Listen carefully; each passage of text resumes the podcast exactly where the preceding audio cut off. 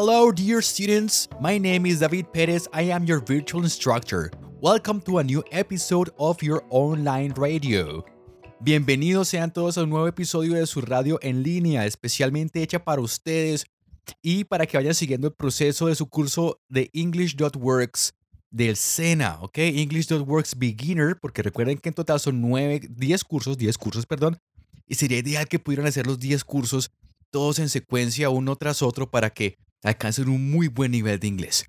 Bien, estamos hoy a 9 de mayo de 2018 y para hoy tenemos el inicio de la semana 2 de nuestro curso. ¿Qué vamos a hacer en la semana 2 de nuestro curso? Vamos a hacer la Activity 1.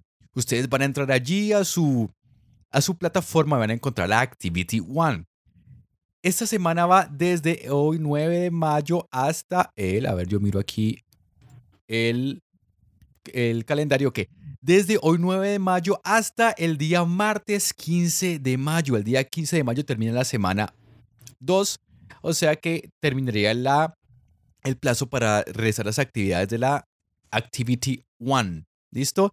Recomendaciones grandes. Primero, antes de iniciar, revisen siempre el schedule. Ahí hay un menú, un botón de menú que dice schedule en la página principal de la plataforma.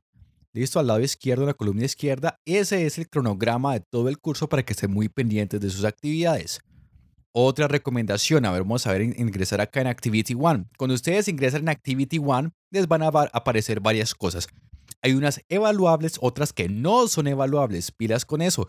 ¿Qué pasa muchas veces? Que me mandan archivos que son de estudio, de práctica y que no se califican y por eso las actividades le quedan como una aprobadas. Entonces, pilas con no ir a, con de pronto ir a mandar lo que no debe enviarse. ¿Listo? ¿Qué es lo que sí se califica?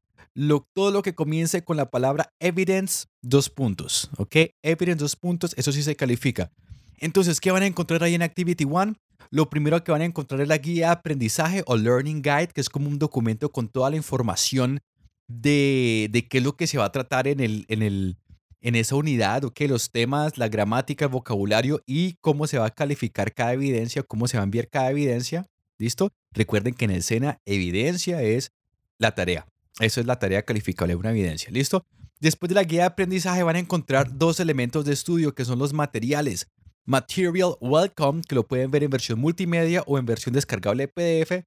Y después está el Support Material, que es eh, un documento de Word pilas aquí, vuelvo e insisto, eso lo digo como 10 veces todos los cursos, pero siempre me mandan el archivo que no es. Entonces, support material y material, eso que aparece allí, o sea, donde ustedes van a ver en la pantalla un chico y una chica, eso es para que ustedes estudien y aprendan los temas y practiquen.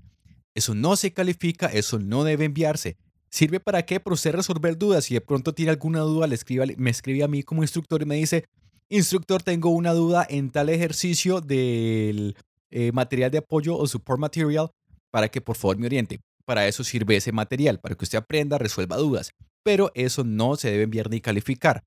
¿Qué si se debe enviar y calificar? Ya lo que sigue después, que son tres evidencias. Evidence Identities, Evidence Interactive Activity y Evidence My School Bag, ¿ok? Pilas con eso. ¿Dónde encuentro los archivos que hay que resolver o completar o las instrucciones, etcétera? Debajo del título Evidence Identities, ahí aparecen unos textos azules resaltados, ok, usted le da clic y puede descargar el archivo a completar o las instrucciones. Entonces, muy atentos a eso, por favor. Eh, mirar que el archivo corresponda a eh, la evidencia, no me van a mandar el archivo de materiales, ¿listo?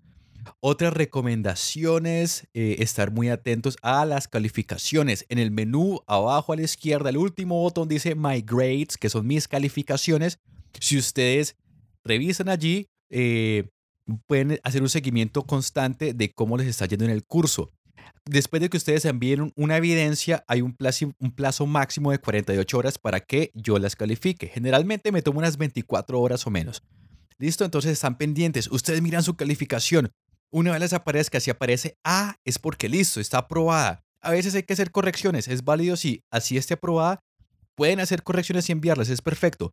Pero si aparece D, es porque deben corregir esa actividad y volverla a enviar. Entonces, pilas con eso. Eh, listo, eso es todo. Quedo pendiente a todas sus dudas, inquietudes. Por favor, se están comunicando. Y me avisan pues cualquier cosa que necesiten por el correo electrónico, por la mensajería de la plataforma, que es el botón que dice Internal Messaging, y por el correo, perdón, el correo no, por el foro de dudas y preguntas que se llama Questions and Concerns. Eso es todo, estimados aprendices. Estamos en contacto y hasta el próximo audio. Thank you very much and goodbye.